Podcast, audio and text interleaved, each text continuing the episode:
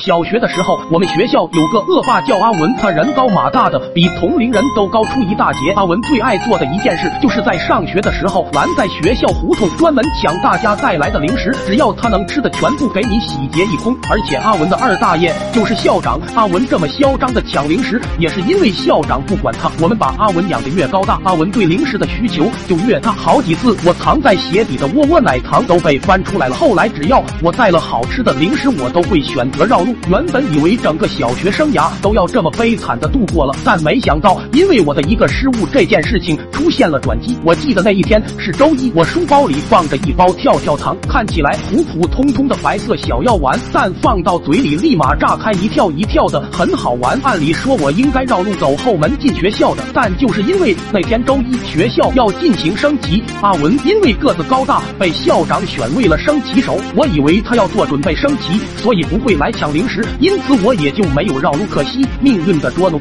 那天阿文就站在路口，像红灯一样拦住了我的去路。我那宝贵的跳跳糖被他搜了出来，看着阿文将跳跳糖倒进了他的嘴里，我的眼泪顿时不争气的从眼角流了出来。等等，我突然注意到阿文手上有两包糖，除了我自己买的跳跳糖之外，还有昨天我奶奶叫我去买的泻药。因为我家老母猪便秘，我奶奶叫我去买了两包泻药。昨天给老母猪吃了一包，还有一包放在我书包。包里忘记拿出来了，就跟跳跳糖放在一块。只见阿文嚼动了几下，脸色微变，但他以为是跳跳糖，也没吐出来，还咽了咽口水，吞进去不少。过了好一会，才终于将没咽下去的泻药吐了出来，嘴里嘟囔着什么破跳跳糖，只有一包会跳。然后也不管我了，继续抢其他人的零食去了。我见要拿不回来了，也只好作罢，委屈的走进学校。很快，我们希望小学庄严肃穆的升旗就开始了。阿文挺直了身子，站在升旗台上，我们全。校的师生按班级排成队站在操场，阿文操纵着旗帜缓缓上升，但阿文的双腿微微并拢，额头上布满汗珠，整个人不自然的扭来扭去。很快旗帜就升上去了，校长带头鼓掌，